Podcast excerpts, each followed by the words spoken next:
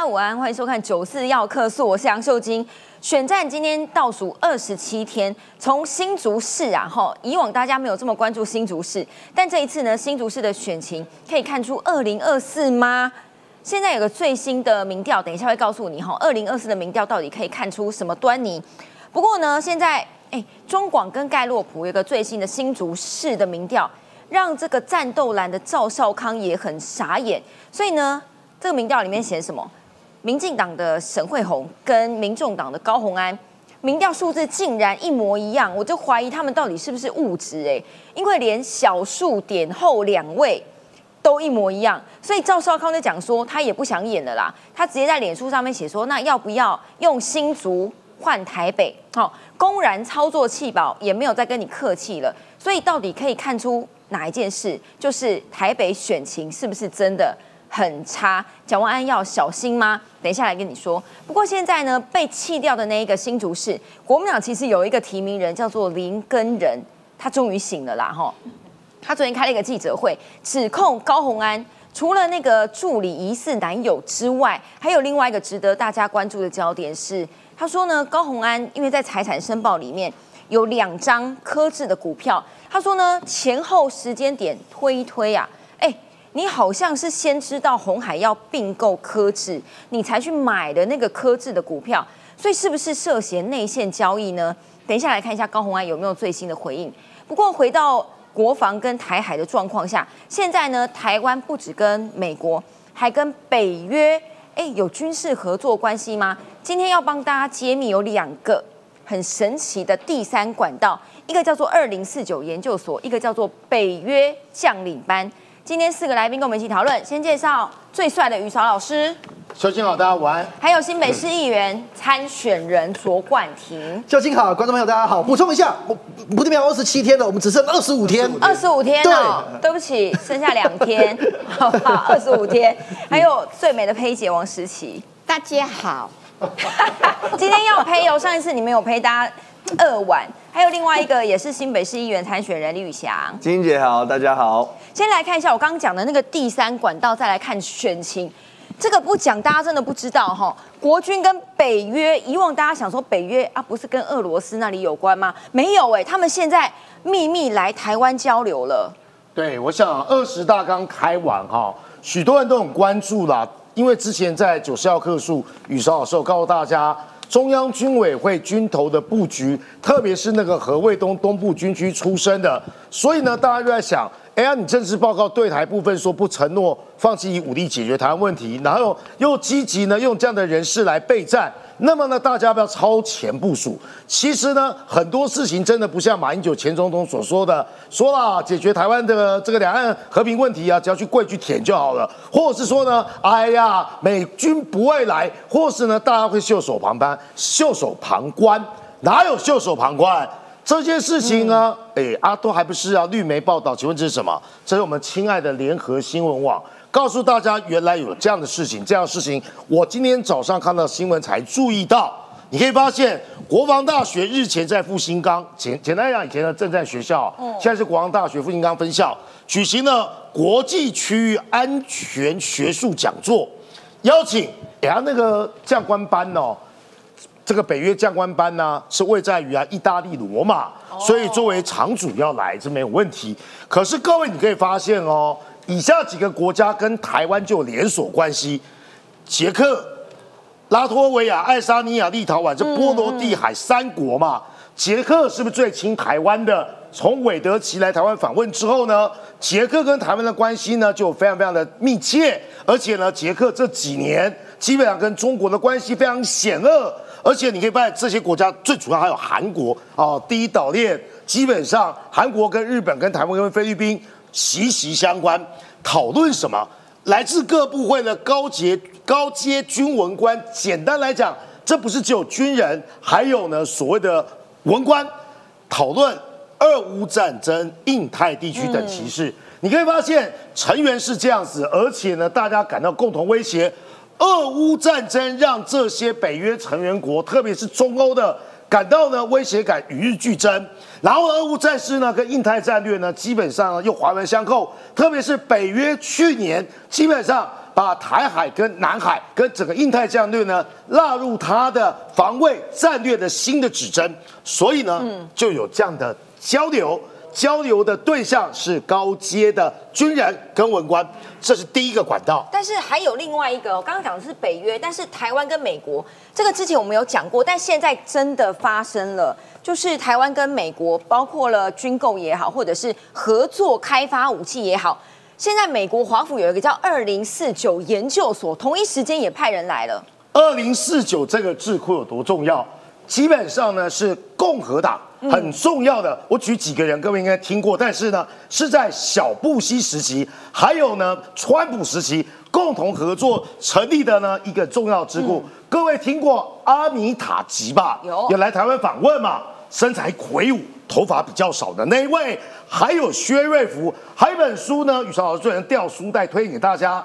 百年马拉松，白邦瑞是负责呢中国研究的这个主要的军事的部分的，所以这个智库可视为是共和党基本上哦，对于呢印太战略或对中国未来发展最重要的智库之一，它是属于保守派的智库的。一连五天，国安局外围的智库远景基金会，这个其实大家都很熟，那我们不多说，它是隶属国安局什么单位？讨论呢公。国防工业合作议题，其实与哎，这个是在做学术研讨，这个呢就更务实，干嘛呢？讨论台美之间的军工复合体必须如何与时俱进，台湾现在缺什么？有哪些科技啊？跟哪些生产技术？我们直接要技术转移好了。所以你看。现有的军售跟商售之外，因为军售可能要陆续两三年才到货，建立军事采购的第三管道。你看，例如哪些呢？美国直接授权给台湾，在台湾生产制造这些武器，虽然比较旧哦，服役大概二三十年了，但是呢，只要把它的性能跟技术升级，还是呢可以在一线呢扮演重要作战角色。M 幺幺三装甲车只可惜间俞北辰将军没有来，坐这个车在边晃啊，每只要坐一个小时哦，不是战斗人员呢，就可能会吐了哦，因为呢它非常非常颠簸。F 五一战机，我们的甲场敌中队都用的是还是 F 一呃 F 五一战机，成功级巡防舰，还有呢，你可以看这些蓝图，你看这 M 幺三 F 一成为跟美国制造的一模一样，这是第一个既有的战力要提升，接下来是什么？我们的新的国产自制战机，像 IDF 或是呢浅舰国造需要的关键零组件，美国愿意提供。因为 IDF 啊，过去啊被人家诟病的是啊，它的发动机的磅数不足，还有呢它的光电啊或者射控的这些呢相关的技术呢也有待提升。所以为什么这么做？将台湾打，还有呢更重要的地方是啊。将台湾打造成为亚太的后勤维修中心，什么意思呢？既然把技术都授权给你的，周边国家如果要维修，包括台湾要维修的话，就不用那么远搬到印度去，因为呢，美国通用电力在印度呢也有维修中心，修 F 十六的啦。如果呢可以就定在第一岛链的枢纽台湾来做生产的话，那么很重要。当然，所有的现实首长都要在猜啊。陈其迈会说啊，这个来我们高雄好了。郑运鹏呢也说这个来我们桃园好了，因为呢高雄有军事基地，桃园有陆总龙潭，所以呢这可以带动什么？除了自己国家自己就可以呢帮周边盟国呢维修呢所谓的军事设施、军事设备之外呢，更关键是什么？可以带动台湾的经济成长。这个叫军工概念股、军军工复合体啦。最后呢，这个管道，这个管道啊，这个比较实际。还有什么呢？哎呀。那个太平洋联合军演啊已经结束了，可是呢，夏威夷啊又举行了一个小型的联合演习，参加国家有印尼、菲律宾、泰国等参参加。这个演习的名称叫做联合太平洋跨国战备能力演习。啊，大家在想啊，台湾有没有参加？结果美国的说法是什么？美国太平洋陆军副司令贾拉德他拒绝证实或否认台湾是否有参加。就像问我说：“宇超老师，有人听说你跟卓冠廷感情很好，你们昨天晚上在密会新北的选情，而且呢，卓冠廷告诉你大家说呢，他选情很危险。昨天你们有在有没有在一起喝酒，或是聊聊选情，或是呢跟李宇翔呢一起呢？”我的回答是这样：我不能证实，我也不能否认，没有就没有嘛，对不对？为什么讲这样子呢？因为有些事不好说，说不好。我们要的是理智，不是呢敲锣打鼓的大外宣跟面子了。对，看到台湾，但是现在哈，我们演习一波波嘛，部署的地方这一次包括了手套，这个是中科院自己发发发明的剑翔无人机，主要部署在北部哪里？其实就是啊，大台北一带，因为我们知道，如果老公要打台湾的套路非常多，其中一个套路叫斩首战争啊，斩首战争是吧？就是我们台湾很多人的梦魇，在一个风和日丽的下午，结果经过总统府的时候啊，发现总统府上面的国旗已经换了。原来呢，迅雷不及迅雷不及掩耳，用最快的方式呢，控制了三立电视台、总统府、通讯中心跟我们的 C4ISR。为了数位首都避免被斩首，所以你看，国造手套的呃手套的剑翔无人机攻击已经交由已经交了，这什么意思呢？当你要进攻的时候，我也可以做反制。我们说过，无人机或是呢无人舰，在这次俄乌战事之中呢，发挥重要的战力作用。所以呢，这对首都的内圈防卫或外圈防卫呢，又有新的哦，这个很重要的内容。所以你可以发现啊，暂时由空军联合联合空中作战中心下达攻击命令，就可以呢产生贺阻的效果。这是第一个剑翔。第二个是呢，我刚才说的反斩首。过去呢，首都数位师叫两两六师，现在叫做官指部。因为宇潮老师刚才说啊，如果要的直通总统府，最简单打的方法是什么呢？从淡水河，从出海口一路呢，想办法船啊、无人船啊，或者啊气列团啊开进去做登陆。所以你可以发现呢，做这些部署哦，淡水河口有这个黑鹰直升机、爱国者三型防空飞弹回回防北台湾。所以呢，这些事情是什么？作为外卫区的防卫，内卫区我们博爱啊，这几博爱特区几个呢宪兵营来驻守。但是最重要，像淡水河口啦、林口台地啊这些地方，都要靠新的兵力部署、超前部署，以避免呢才采取斩首战争啊。所以现在美国也出手了，有请一下冠廷。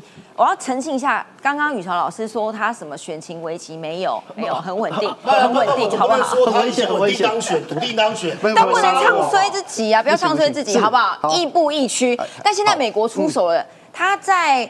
所谓的美国国防战略里面，他每一次都会讲好，除了防卫美国本土之外，包括盟友被侵略，他们也要支援啊。所以怎么支援？秀琴，其实时间点是因为二十大之后，全世界就很关心整个亚太的局势嘛。那美国就是你刚刚讲的，在二十七号发表了一个美国国防战略新的报告，里面提到了很大的重点是说，下一步美国的军力要布置在哪里？你刚才讲到一个重点，以前呢，它是保卫它的美国本土，它这一次也是重点，嗯。但是他特别强调了，美国跟他的盟国要免于被侵略，而且如果他的盟国或他自己被侵略的时候，他们的反击要能够干嘛？要能够获胜。对，所以我今天要跟大家介绍的一个重点是，其实大家讲来讲去，很多以美论者讲说，美国到底会不会来帮忙啊？等等等等，这些都是屁话。为什么是屁话？真正的关键是，到底美国有没有足够的震慑力，让中国不敢动武？那。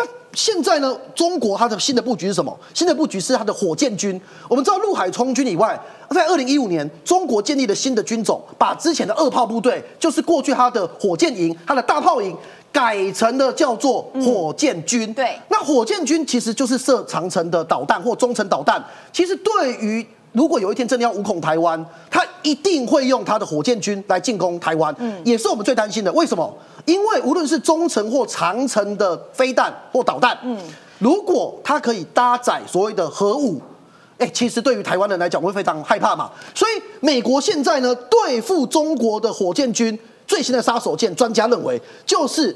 B 六一的战术核弹，B 六一其实在几十年前就有开发，简单来说就是微型的核弹。但是呢，在这两三年重新的把它做改良，在二零一五年的时候把它改良了，叫 B 六一十二战术核弹。这个战术核弹呢，可以说是火箭军的杀手。为什么会这样想？因为中国如果真的要犯台，他会调动所有的他的作战部队，对，尤其是火箭军的部队，移到哪里？移到福建沿海集结，它能够让它的飞弹，哎。跟台湾的距离变短，射的准度变准。嗯，当它集结完了之后，无论是它两栖部队或它的火箭军，这个时候就是美国反制的最佳时刻。如果 B 六一十二战术核弹完全生产出来搭配上去，现在哦，美国是要生产四百到五百枚，它从 B 二。B 二十一隐形轰炸机跟 B 三十五 A 的战斗机都可以携带，嗯，一发可以毁掉一个火箭军的旅级单位，一发一发一个旅，一发一个旅。啊，大家说现在中国有几个旅啊？中国哈，总共它的导弹旅大概有四十个啦。所以呢，依照现在不管是 B two 或 B 二一隐形战机，只要出动二十台，总共射二十发，哎，它的火箭军就被摧毁了，就结束了。所以当然我们不会真的到这么一天。我们也不希望说真的让美国动用战术核武，可是这个就是我刚才提到的 deterrence，就是震慑力，让中国知道说，如果你真的要侵犯台湾，我们只要出动二十架，不管是 B two 或 B 二一隐形轰炸机飞到天空，用 B 六二十二战术核弹打下去之后，你的火箭军就拜拜结束了。那除了此除此之外呢，我要除了讲美国本身，盟国的状态很重要。嗯。我们过去认为哦，澳洲它在国防的预算投入比较少，可是哦，新的总理上任之后，究竟你知道他编列二零二三的国防预算，嗯，一次把国防预算增加了八趴，哦，让明年是首次澳洲的国防预算占它全国的 GDP 超过百分之二两趴，哎，他的那个国防预算里面啊，甚至还编了十几亿哦，嗯，不是布局在澳洲，嗯，布局在东南亚跟太平洋诸国，所以整个让美国在印太地区，包含澳洲的这个联盟更加的强大。现在更扯的事情来了。B 五二轰炸机现在美国在评估要常驻澳洲，常驻在澳洲北部的丁达尔这空军基地，要六架 B 五二战术轰炸机。尤其你知道布在这里的意思是什么吗？当 B 五二战术轰炸机直接从澳洲起飞，中国境内直接在澳洲的 B 五二轰炸机的威胁之内。嗯，所以如果你未来布局，正当布局在这里。可能会让中国如果要侵犯整个亚太各国，或者是台湾，会更加的担心。嗯，哎，我先讲哦，这个 B 五二轰炸机这个新闻已经出来了。目前呢，中国非常的跳脚，嗯，就是极力反对。要说真的，澳洲跟美国的事情关你中国什么事？就是因为当轰炸机真的来常驻在澳洲的时候，中国会有威胁。因为他们现在澳洲还要在达尔文港特别帮这个 B 五二盖一个特用的基地，没错。所以抗中联盟除了澳洲，离我们最近的就是日本了。对，我们刚才讲完了美澳嘛，哈，澳洲我特别要提哦，现在美韩之间现在正在联合军演嘛，你知道这个澳洲甚至还从澳洲起飞的加油机飞去美韩联合军演，帮美军跟韩韩国空军的战斗机做加油，所以澳洲哎确实也进来这个联盟。那刚才讲到日日本啊，日本很重要嘛。日本呢，因为受限于二战之后它的宪法，它只能有自卫队，对，所以对于它要开发中程或长程的飞弹，过去是不可能的事情。哎，现在这个新闻大家是非常的讶异哈。这个新闻是独卖新闻独家揭露的，日本它要买美国战斧飞弹。而且美国现在正在评估中，这个案子很有可能会成。战斧飞弹啊，就是在一九九一、一九九二，当时在伊拉克战争的时候大显神威嘛。嗯，它可以射程可以到一千两百五十公里。究竟大家听了这边有什么感觉，对不对？一二五零公里就是你从日本的本土可以打到中国，嗯，就这么简单，可以打到中国，甚至可以打到俄罗斯。过去啊，日本因为没有长城的飞弹的布置，所以呢。包含连它的潜舰，或者是它陆上的飞弹，射程大概都在两百五十公里左右。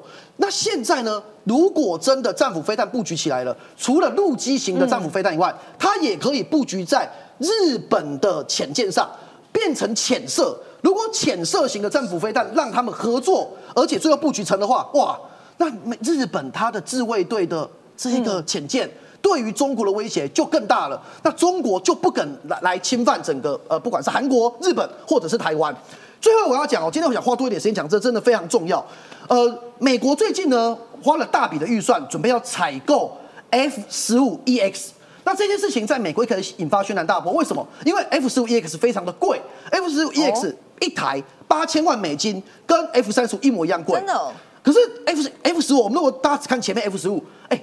比我卓冠廷还要早十几年出生啊！想说怎么那么旧？就这么旧型，EX 就不一样了。其实就跟台湾买 F 十六 V 一样，你不要觉得 F 十六是很旧的，F 十六 V 改良型是完全不一样。F 十五一个 X 跟 F 三十五最大一个差别就是 F 三十五是逆中逆中战斗机。对所以如果实战当中，我先讲 F 三十五还是有它的价值。F 三十五 A 诶是一般跑道可以起飞，F 三十五 B 是直接可以垂直起飞，F 三十五 C 航空母舰可以飞。无论是 A 或 B 或 C，它是逆中型的战斗机。他们在实战当中，俄国的 S 三百防空飞弹大概是到了距离两百公里的部分，才可以发现 F 三十五飞在前面。可是像 F 十五和 F 十六，大概哎，我更正，F 三十五要到二十公里才会发现，就是很近它才能发现。可是 F 十五、F 十六大概在两百公里处就会发现，所以它逆中能力很好。可是其他的所有性能都比不上 F 十五 EX 哦。我举一个例子，负重的能力，F 十五 EX 哦可以载到。它的负重载重可以一点三万公斤，你知道这代表什么意思吗？就是未来所有空中或空对地的超音速飞弹，它都可以挂载在上面，所以它对地的能力很强。以前 F 十五还没变 EX 的时候，它是空中搏斗非常强的战斗机。那现在把它加上 EX 之后，变得这么贵，这么的强，强在哪？它除了对空一样的有很好的性能以外，现在对地的攻击也做了强化。另外呢，它的航程以及它的续航力都比 F 三十五要来得好。我最后再讲一个，其实现在对美军来讲，为什么还要买这么多 F 三十五 EX？有一个很重要的原因，因为它现阶段 F 十五或 F 十六的飞行员，他经过简单的训练之后，马上可以到 F 十五 EX 上面去做操作。可是 F 三十五要全部重新的训练。最后一个成本问题，F 三十五每一小时飞到天空，它的成本趋近于 F 十五 EX 的两倍。所以油料跟训练的价格都比 F EX 都要来得贵。那现阶段呢，美国打算让 F 三十五跟 F 十五 EX 两边同时并进。未来你想象一个美国，如果不管是跟中国还是跟各国，如果发生状况，会怎么做？F 三十五在远程，嗯，没有被发现的状况底下，先用飞弹把对方的地对空飞弹跟所有的地面部队摧毁。摧毁完之后，你还是必须要有飞机飞到。对方的阵地上面，对那就是出动 F 十五 EX 联合飞到近程作战联合作战。那我最后讲一个 F 十五，为什么美国对它真的是非常非常非常的重视？F 十五是目前大家被号称为史上不败的美国空军。F 十五现在不同不同的机型，F 十五 C、F 十五 D 全部加起来，全世界参加过一百多场战役，击落对手一百多架战斗机。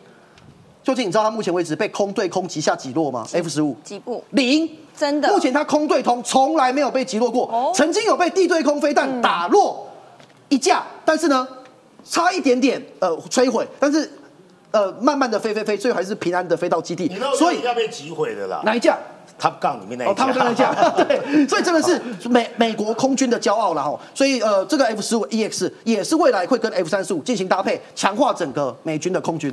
大家有买过维他命吧？哈，通常加 EX 就是加强版的意思。它到底有多厉害？讲一项就好。除了刚刚冠廷讲的，它厉，我我只念这个就好。大家有买过笔电吧？哈，这个 F 十五 EX 的任务电脑的核心处理器，每秒八百七十亿条指令，八百七十亿条一秒，是目前全世界最快的任务电脑，就在这一台 F 十五 EX 上面。那所以厉害在哪里？两个字而已，叫做晶片啊。目前有个最新的消息是，因为台积电到美国的 Arizona 去设厂，大家都知道十二寸的晶圆厂，所以现在呢，第一部机器要进去，有点像是台湾人讲的 “lip 出”啦那个概念哦。这个仪式以往大家都喜欢说啊，反正你就机器进去嘛。但这一次台积电不一样，请来的贵宾可能是他自己也要来了哈。美国总统拜登也要来，还有上次来过台湾的 Pelosi 议长也要来，所以会不会变成以前传统的大家讲商业场景，变成了台湾的另类一个晶片外交管道吗？是，其实我们可以看到，现在美国的军事啊高度发展，而且它高度发展的过程中，最重要就是晶片。那晶片的供应厂商呢，其实目前看起来哦，最大最大的就是我们台湾的台积电。那台积电在十二月上旬准备要在美国的亚利桑那州要来实呃举办这个首部机台的移机的这一个呃典礼。那这个典礼呢，目前据传。美国总统拜登会亲自出席，而且包含这个美国的众议院的这个议长裴洛西，他也会亲自出席。那目前呢，这个整个典礼过程里面呢，已经开始在啊、把这些来宾的这些人员一一的在梳理，因为总统要来，所以可以显示说美国是怎么样这么样高度的重视哦。但是从这个过程里面，我们看到美国这么重视我们台湾的台积电，可是另一方面，在我们台湾内部啊，却是有国民党啊。对于我们台积电要到桃园去设厂，开始在那边指指点点，对于台积电有有所批评，所以我们可以看到哦。当世界各国对我们台积电认为是我们台湾之光的时候，结果我们台湾却有一部分人对我们台积电在唱衰，其实我们还是觉得非常的遗憾。那除此之外，为什么美国在这个这个台积电会这样子的重视？除了刚刚我们看到的战斗机的升级以外，在这个俄乌战争的过程里面，我们可以看到无人机在整个呃俄乌战争里面占有一定的一个角角色，因为我们可以看到有这个所谓的流荡弹药嘛，就是使用无人机去啊针对这个空对空或者是对于这一些坦克的一些攻击。那现在美国看到俄乌战争里面呢，这个无人机的作用里面，所以现在美国想要。发展一个所谓的超级蜂群的无人机，这个超级蜂群的无人机呢，是直接在五角大厦最新的这个年度预算报告里面呢，有增加这一项预算。那超级蜂群它特别在哪里？因为我们目前看到俄乌战争的这个无人机的攻击都是单架操作，就是你一个一个军官他要去操作一架无人机，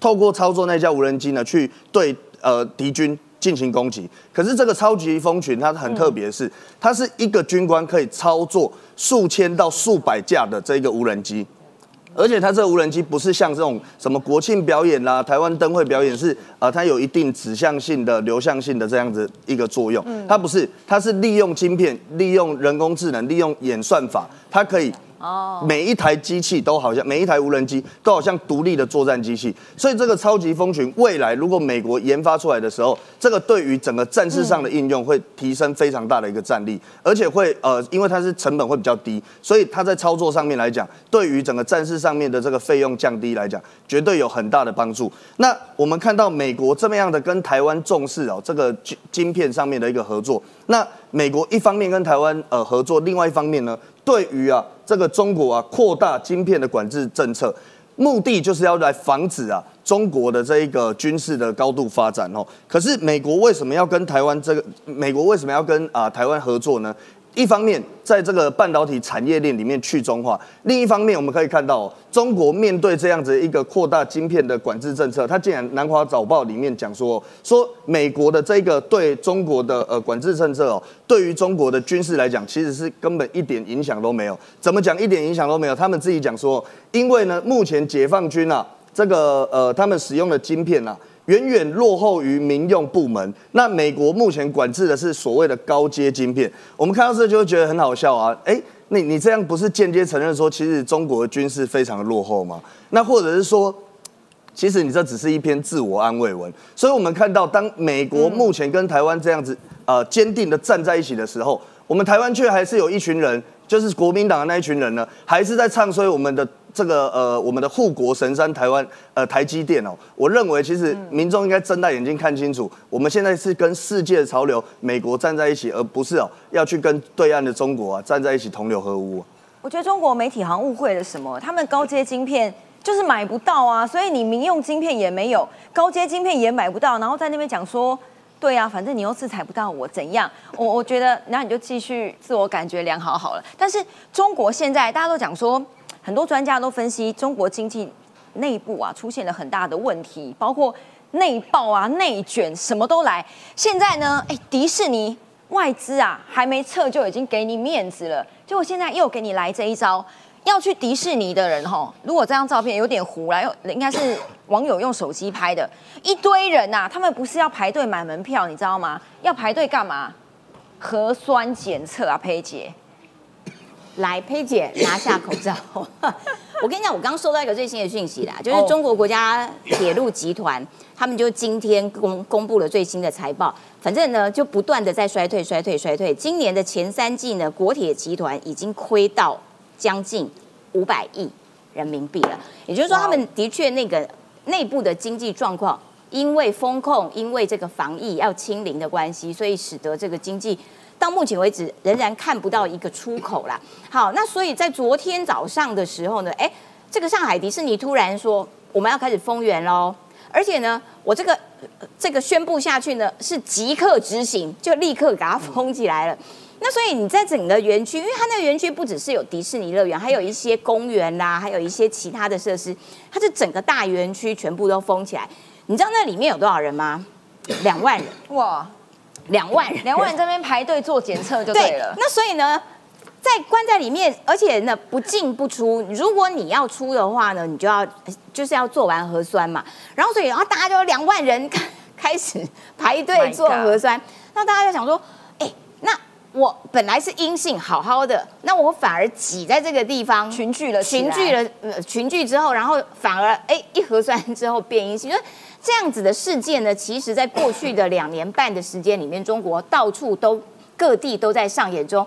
但是看起来他们的这个核酸的这个手法并没有，并没有一些采取一些改善和进步。所以你看上海迪士尼，上海迪士尼就直接说啊全员核酸，然后中国网友就说哦天哪天哪，我们不断的陷入这样子的巡回轮回当中，真的。而且呢，昨天是万圣节，很多人其实是为了要过万圣节，然后呢跑去上海去跑去迪士尼里面玩的，然后他们就只能在里面自嘲说。啊，去年万圣节的时候，迪士尼也说要这个突然封园，那我们就只好一边看着烟火，一边做核酸喽。就是至少你在核做核酸捅鼻捅呃捅鼻孔的时候呢，捅喉咙的时候，还有一些美丽的画面烟火可以欣赏。好，其实不止上海迪士尼，广东现在的疫情也。蛮蛮呃，就是蛮不可控的。为什么不可控？是因为他们突然间飙高了蛮多的病例。为什么飙高呢？因为广东的说法是说，因为经过了这个十一连假之后呢，很多人回去别的省份玩啊，然后回乡之后就把病毒给带回我们广东了。所以广东现在也开始大规模的进行核酸。那你看哦，这是广东的大马路，广州市的大马路上，你看这人头吓死人了。满满的人头，他们在干嘛？他们在排队等核酸，也就是说，不断的上演的重复进行群聚核酸这样子的一个一个场景啦，哈。那在这个呃广州，除了这些人挤在这个马大马路上进行核酸之外，你知道广州也因为呢这两天的疫情有升高的趋势，所以他们光是空中的航班就已经取消了。八百班呢？嗯，光一个城市就已经取消了八百的航班。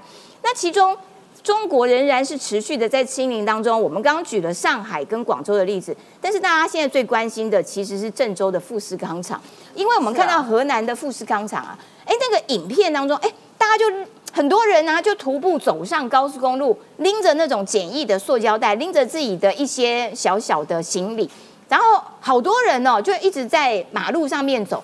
为什么在马路上面走？因为他们要逃离厂区，回到自己的家。好，那为什么他们只能用走路的呢？因为呢，他们没有办法搭交通工具。为什么没有办法搭交通工具？天哪，中国这么大，他们要从厂区里面走出来，走回家。我的天，他们要走。多久呢？嗯，为什么他们不搭交通工具？因为哦，石柏明夫老师，这个是张雨韶的好兄弟，因为他们两个长得真的有够像的。石柏明夫老师呢，他就已经讲了，我告诉你们为什么不行？因为呢，他们手机上面的健康码已经被改变颜色了。就算你是这个绿绿色的，但是因为他为了要控制你不能跑出来。所以他就调了你的手机的健康码，从绿灯变成了黄灯，甚至是红灯，限制你在这个园区里面不得出入。好，那所以呢，现在看起来呢，呃，如果你的健康码已经被调色了之后，他们呢就不可以搭乘交通工具，他们也不可以去餐厅吃饭，他们也不可以去住旅馆，然后呢，更不可能被呃不可能去别的工厂打工。然后他们不是走在那个高速公路上面吗？然后因为高速公路都有监视、监看这个汽车流量的，结果当局中国当局就哈就把它关掉了，就是连看都不要让这些网友看，因为有网友呢就觉得哇天哪，这实在太震撼了啊！怎么会拿着简易的塑料袋就走高速公路要回家？所以他们就在这个微博上面二十四小时直播，哎啊，那直播也没干嘛，就是在看看大家在走路。然后就中国连这样就不给人家看，就把那个网络给关掉了。好，那呃，在这个回到这个河南哦，那你看他们在走路回家的过程当中，沿路上面哎，就说不错哟，乱有人情味的哦，沿路都有一些食物啊、跟水啊，让这些徒步回家的人吃。那有一些的确是因为啊，看你们辛苦，看你们累。可是呢，石柏明夫老师特别有提到说，其实有另外一些人是认为说。你们赶快吃一吃，赶快走，赶快走！你们不要因为饿了或者是渴了，就绕进我们的村子里面来要水喝。因为只要你们这种健康黄马或红马的人到了我们村子，哦，还得了？我们整个村子全部都会变成红马，都因为你的路过，然后因为你的药水喝，然后全村的人都受到你的影响。所以呢，哇，在这个很遥远的这个高速公路边边，然后就摆了这些水跟食物，哈，吃了，赶快走，赶快走。那你就可以看到说，哎，中国其实呃，为了这个清零的风控，仍然是采取一个极度集权控制，然后毫无人权这样子的做法。然后今天其实富士康他们也发了一个一个新的通知，就叫大家说，你们给我回来，通通给我回来。你们如果不回来的话，你们全家人都会也因此变成了红马等等，就采取这样子的。一个一个威胁、恐吓，然后警告这样子的一个通知啦。所以看起来，当这个清零的措施不改变的时候，你中国的整个环境不断的周而复始的核酸，不呃周而复始的封控，然后这样子的走高速公路逃难式的这种这种状况，仍然会持续的上演当中。因为之前大家以为想说是二十大前才会这么的。紧绷，没想到二十大结束之后持续，哎，这个噩梦无限轮回。我觉得应该是习近平头已经洗下去了，你现在没法收回这个命令，那就好不好？加油好吗？很多人在敲碗高红安，好啦，要来了。高红安的事情，哈，为什么大家这么关注呢？其实新竹市根据以往历届的投票总人口数加起来，大概也十九万到二十万左右。有一个数字给大家参考，二零一四年那个时候林志坚第一次选，他也是算。三强鼎立然后沙卡都，他那时候是拿到七万六千多票，七万多票就当选了哈。所以为什么新竹市相较于其他各地方算是小小的选情，会影响到全国呢？跟二零二四年有关系。先有请雨韶老师。现在呢，林根仁呐哈，国民党正式提名的在新竹市的候选人叫林根仁，大家记得吗？不要忘了他，他昨天开了一个记者会，找来当地的议员。终于炮口指向了高红安，讲他两件事啦，一个是内线交易，一个是违法转利，当然还有第三件事，等一下四叉猫会告诉你。来，内线交易怎么回事？虽然敲碗中的敲碗呢，大家更想知道她男朋友了，当然我们是具有专业的节目。那一些呢，留给娱乐新闻来讨论。虽然刚才一堆人问我说，你到底要不要讲她男朋友是谁？乐德哥是谁？对对对对，专业的这个呢，有关财经的部分呢，宇潮老师在告诉大家，哎呀，为什么要有相关内线交易的规范？因为我们活在讯息不对称的环境之中嘛。我们只是股市中的散户，但如果说呢，有像高宏安这么厉害的人，哎。在市场交易啊，各凭本事嘛。我们要靠技术面，我们要靠呢所谓所谓的市场面嘛。如果呢，你透过自己资讯上跟身份上的优势超前部署，或是呢得知某些讯息，而且呢这些讯息呢是没有经过旋转的旋转门的话，那么就叫做违反内线交易。你看，具备特定身份，你看哪些要件？啊，你跟郭台铭什么关系？郭台铭老板呢？啊，你自己呀，就像实习那天在这个高雄讲的，宝宝也是你催生的，但把宝宝卖掉的也是你，你是什么样的妈妈？好，还有消息具有重大性，什么意思呢？只有这家公司经营者才知道吧？你要并购哪家公司，或是呢，你想要脱售哪一家公司，这个东西呢，不应该呢被你私下揭露，然后呢从中谋取利益，或是做避险的行为吧？消息具有明确性，简单来讲哦，不是市场消息哦，而是呢独家报道，知悉内部的消息，这些同时性都很高。然后呢，在这种状况之下呢，我刚才说过，你超前部署，来，你讲故事。哎，我觉得高安有很大的问题是啊，因为他嘴巴不小。对，比如说呢，email 啊，对不对？就把人家拖下水，哦，是这种的。那他的嘴巴不小嘛。然后呢，当初呢写这个非常有趣的面试郭台铭，也没有想到有一天会选市长，会当立委。所以呢，无形之中呢，我觉得高安最可爱的地方是什么？凡走过必留下痕迹。所有的质疑呢，都是你告诉大家的，不论是内线交易也好，或是外出兼职也好。啊，不是你秀的 email 吗？还有呢，这个陈塘正控来念给大家听。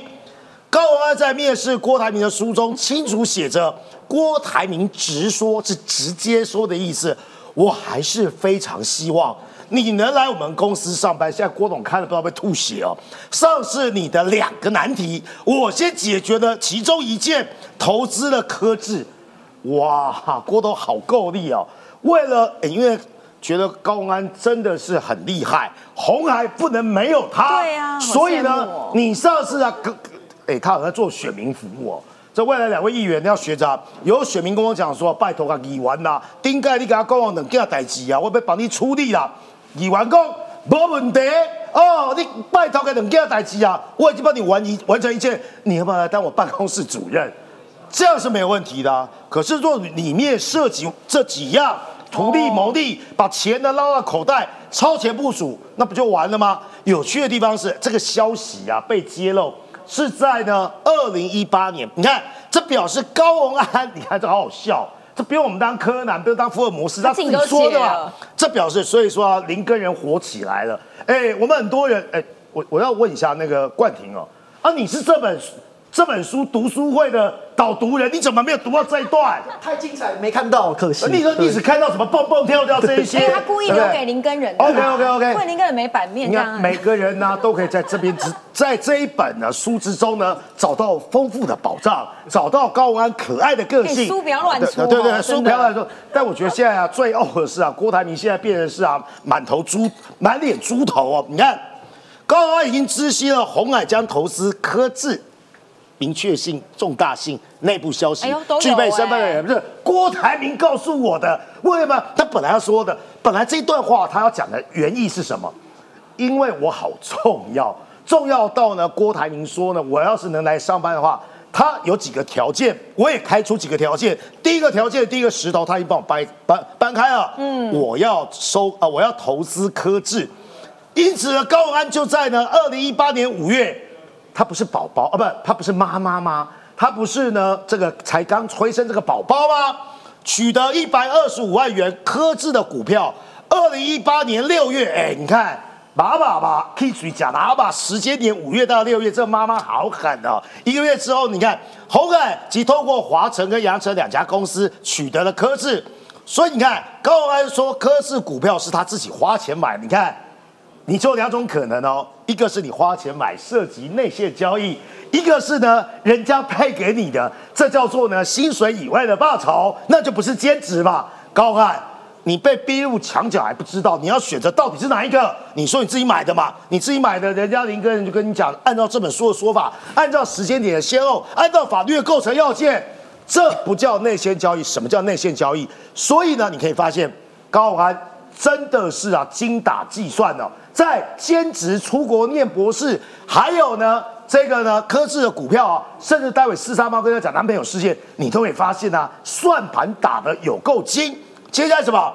高安违法转让专利，什么意思呢？各位还记得啊？高安在资策会任职时呢，有两件核准的专利。嗯，高安是发明人之一。简单讲，这是智慧财产权，这是集体创作结果，这是呢产权所有。理论上来讲，应该属于知策会啊，因为啊高安只是参与者之一吧。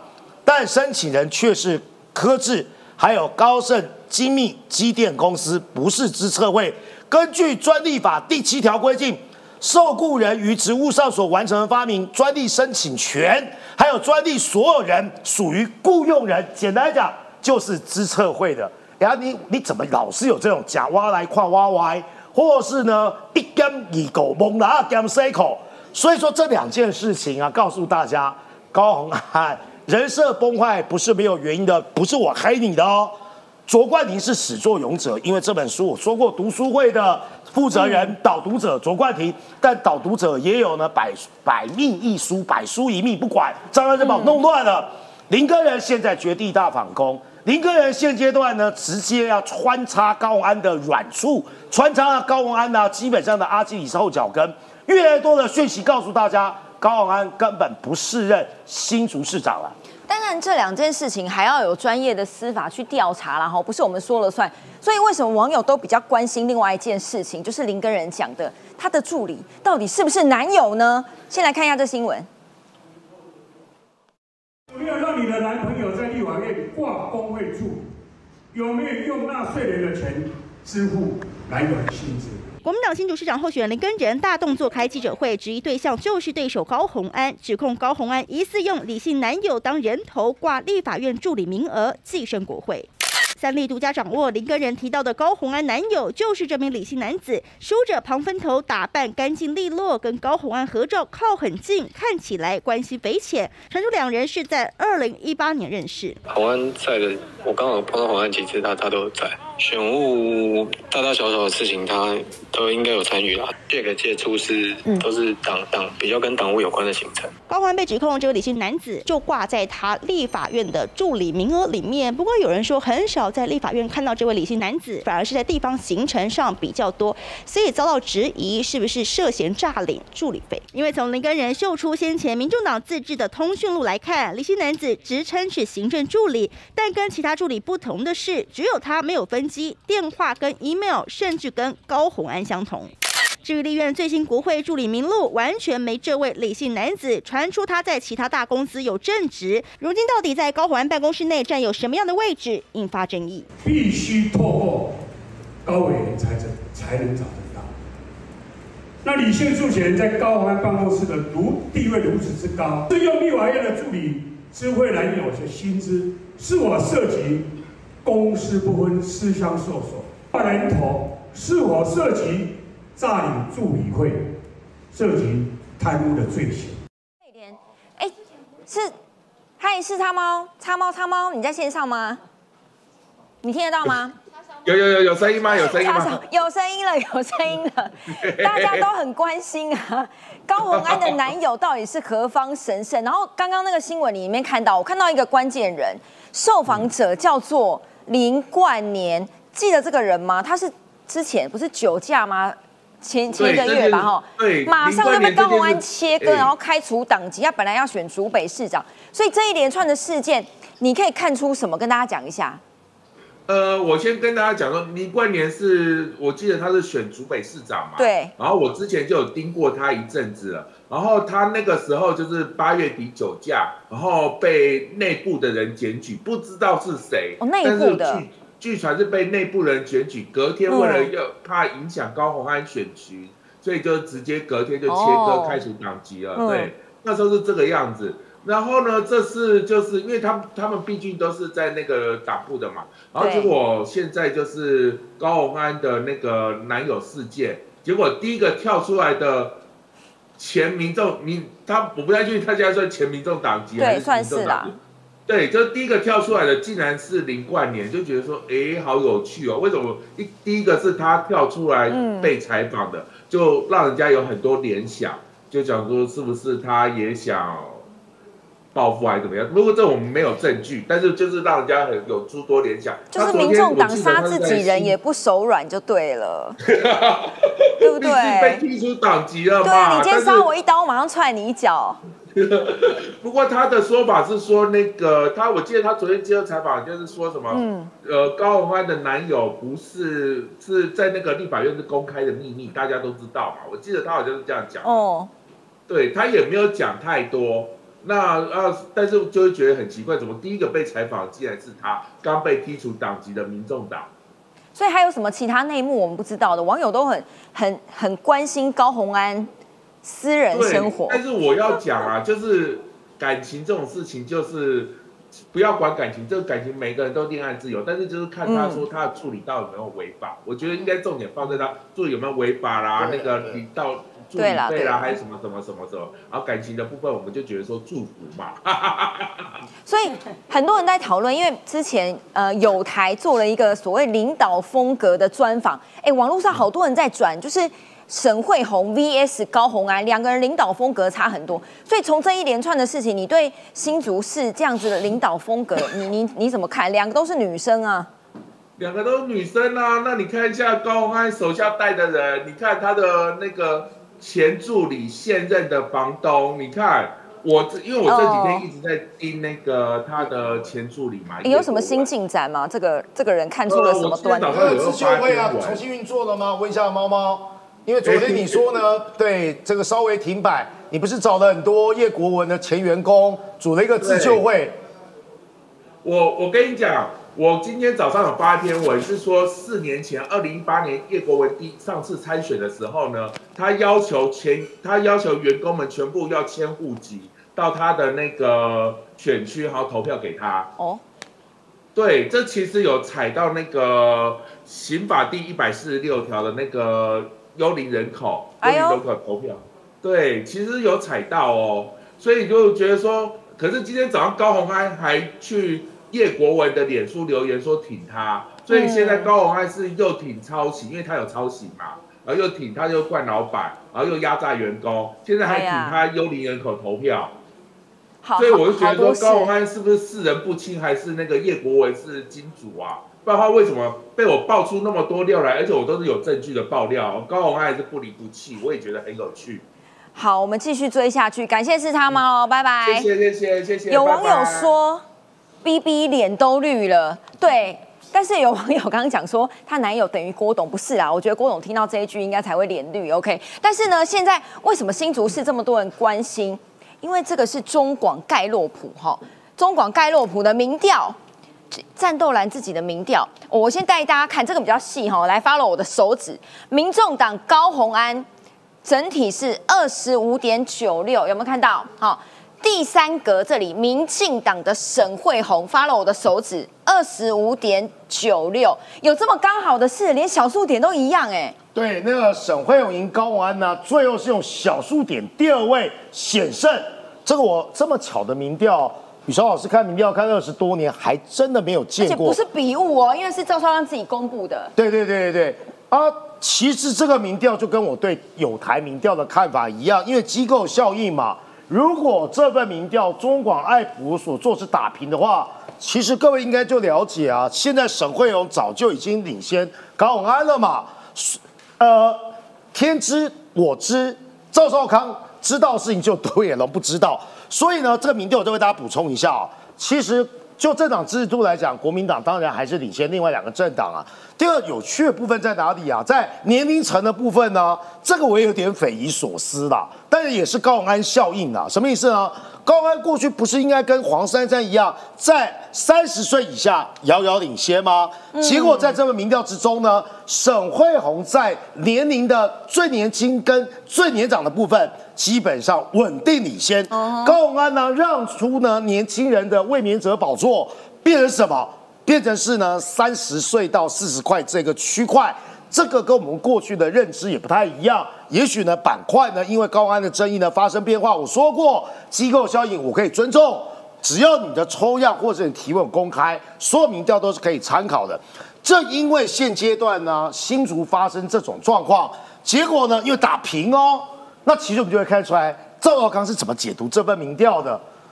要不要拿新竹换台北啦？现在还来得及啊！因为我记得这份民调还有一个很重要的指标，未表态的，呃，投人不投党的这个民调做得非常非常高。所以呢，基于这个民调结果，为了让赵少康大哥有办法先撒花瓣、先铺地毯，就是拿着民调嘛，他就开始说这句话。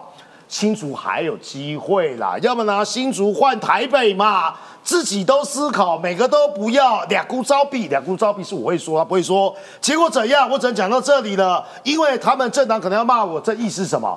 台北不丢啊，新竹啊，变快买啊。所以说呢，林根人卖乱了。我昨天看到你作用给啊，这赵浩康的意思啊，各位，为什么他说政党又要骂我了？有人不会不开心嘛？什么意思啊？啊！你把黄珊珊看放在哪里？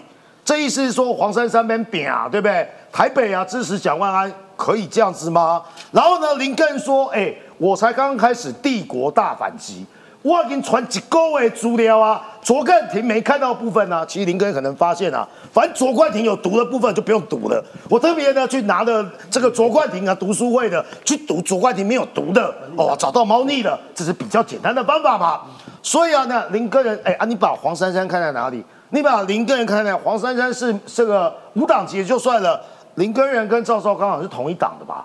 你为什么这么积极运作气保？我告诉大家，因为赵少康呢，只想给谁难看，只想给民进党难看而已啊，管不管谁当选啊？他认为啊，高鸿安当选啊，总比啊沈惠荣当选来的好。你看哦，林根人就回应，台北的蒋官不会允许。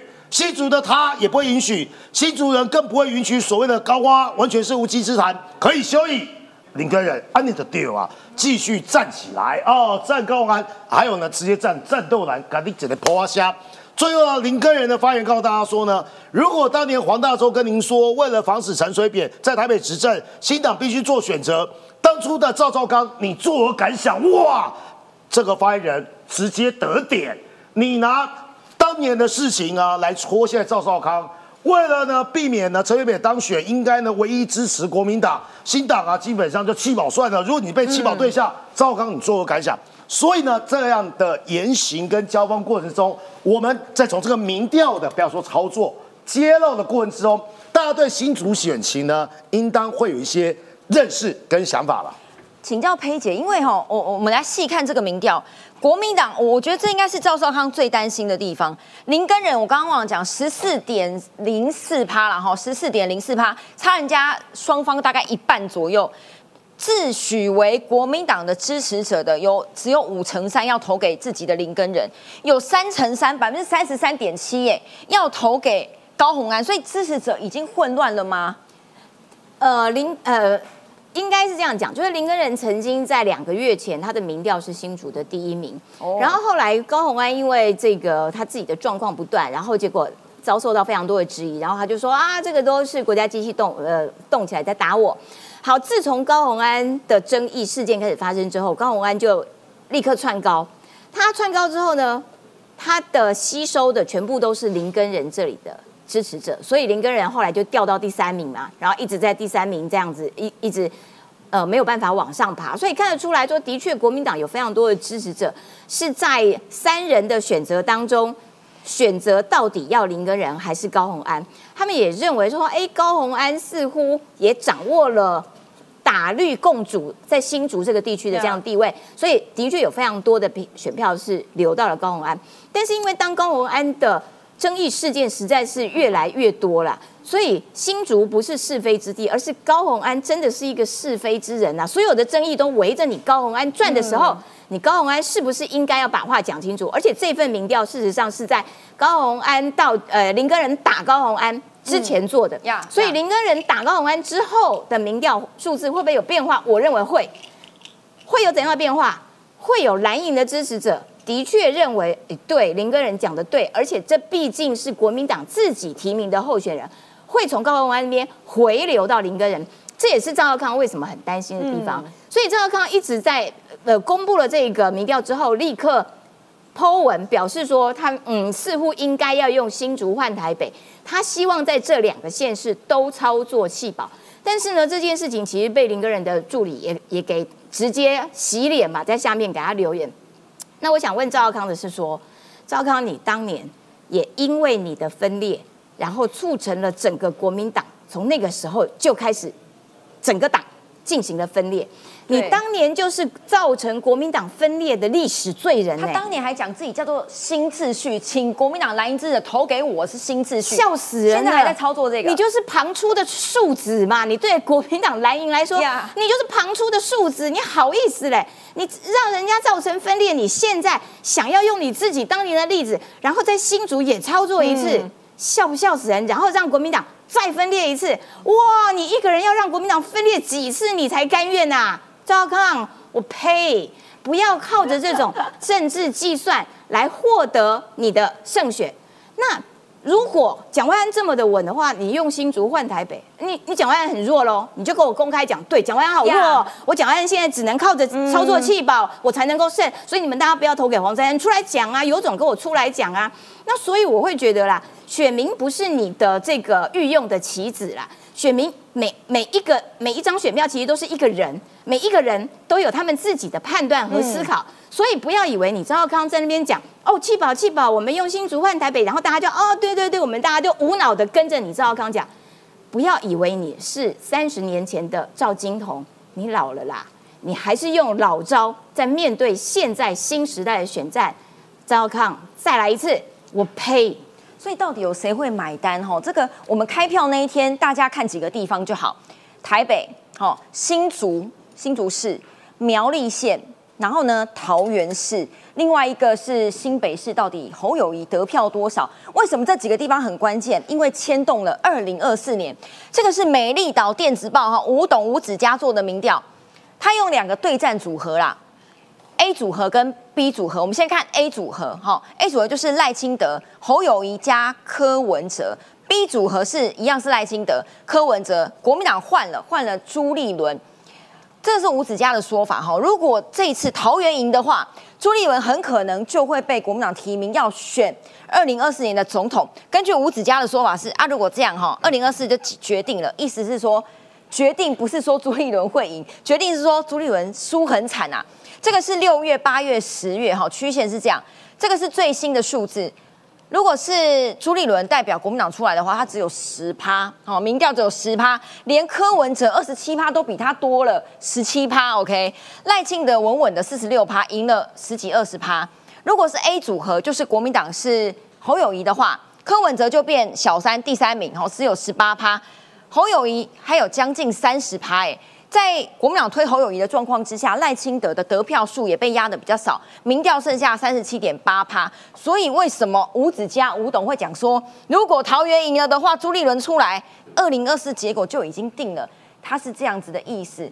但是呢，其实这个民调，哎，侯友谊应该要担心吗？他除了要担心柯文哲之外，他还要担心自己党内的人，叫做韩国瑜。哎，现在这个周末，宇翔应该比较知道，韩国瑜也是到处去帮。新北市的议员站台嘛，对不对？没错。侯友谊不担心吗？风采都被抢光了。其其实我觉得韩国瑜当然他出来有一定的效应，因为他会有很多的金句嘛。可是侯友谊他面对这个质疑哦，说他的声量啊，现在全台被韩国瑜压过哦。他说他回答一句说：“我现在是新北市长。”其实这是最霸气的发言。为什么？因为当他是新北市长的时候。他当新北市长，他可以运用所有的媒体资源，封锁所有对他不利的消息。我们看恩恩案就知道了。嗯，当市政府有疏失的时候，他可以运用媒体资源，让所有的媒体晋升。不要去讨论他的这一些事情。再来，我们可以看到哦，他自己底下的这些所有市府的各局处单位，现在变成是什么？变成是侯家军的这个竞选总部。委，他对于林佳龙市长候选人，他提出了各项政策，可以发新闻稿，到处的去批评，用这种批评的口吻，竞选的批评口吻，用局处的立场去发这些新闻稿。再来，还有他一批这些从市府出来的侯家军的议员候选人。所以我们可以看到，侯友谊现在他。就是明明白白，他就是一个新北市长。对于韩国瑜一个素人来讲，声量高不高？对侯友谊来讲，有什么有什么问题？没有问题啊，他就是新北市长，有这么大的权力。但是我们要去质疑的是说，侯友谊他口口声声都没有没有隐藏的说，他要对于二零二四有他的想法。嗯。可是我们可以看到，上节目专访，从之前的这个每一次都讲好好做事。到现在改成什么？改成说全力以赴，然后什么事情都要努力去做，等等之类的，这都答入机式的回答嘛？那我们可以看到。过去韩国语韩国语大家就说他是韩总机嘛，他永远一句发大财。现在侯友谊开始每一句都说好好做事，全力以赴。那我们就会质疑说，未来你侯友谊要面对二零二四这个大位的时候，当面对国家至关重要这些决策或者两岸关系这些敏感的问题的时候，你还是能这样模糊的回答吗？还是到最后我们看到侯友谊真的就是一个有头发的韩国语？嗯，有头发的韩国语。但是最后我请冠廷看一下这个民调，因为。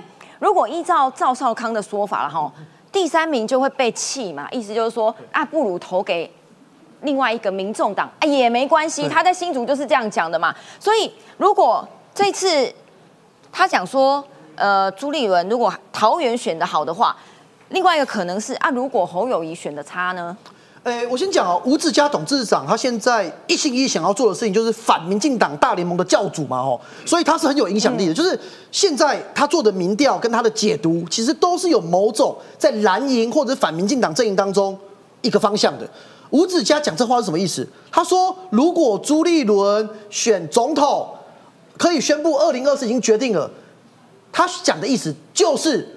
国民党不会提朱立伦呐，你怎么会提一个民调已经远输赖清德，甚至远输柯文哲？吴子嘉董事长什么意思？你知道吗？朱立伦的支持者不到柯文哲的三分之一，耶，大概接近三分之一，这这就完全不用打了嘛。所以吴子嘉的意思，我帮他再往下延伸，就是二零二四侯友谊会选总统嘛？哦，国民党现在的第一人就是侯友谊，而他目前在选新北市长，他也没有否认他有可能选。新北市长，嗯，但是最近就今天我发现侯友谊这几天在所有媒体的谈话，他变得有点卡卡的。为什么？因为马上要进行公办辩论了嘛，要讲建设嘛，要讲辩论嘛。虽然侯友谊还是不愿意参加媒体办的辩论，然后但没关系。哦，林佳龙就将军啊，林佳龙说，我那天辩论会来数吼，侯友谊总共讲了几次好好做事。结果侯友谊这几天呢，开始卡卡了，开始就像宇翔刚才讲的，开始改成讲我全力以赴，我会努力，我们一起努力。呃。就是不讲全力以赴，可是这代表什么？他所有关键的问题他全部回避，但是他回避不了问题是，当新北市长选完之后，三个月内总统大选开跑，如果今天侯友谊不管他当选或没当选新北市长，他会不会选总统？这件事情，我觉得他尤其是如果他现在民调这么高，当蓝营的人都讲说哦，我们很有自信，我们要赢民调四十万票，听说最近还有五十万票，这样啊，高傲跟这么有自信的状况底下。你就告诉大家你要不要选总统嘛？现在状最麻烦的事情是，他一方面他不讲他要不要选总统，然后准备要去争取新北市长这位置，可是他另外一方面。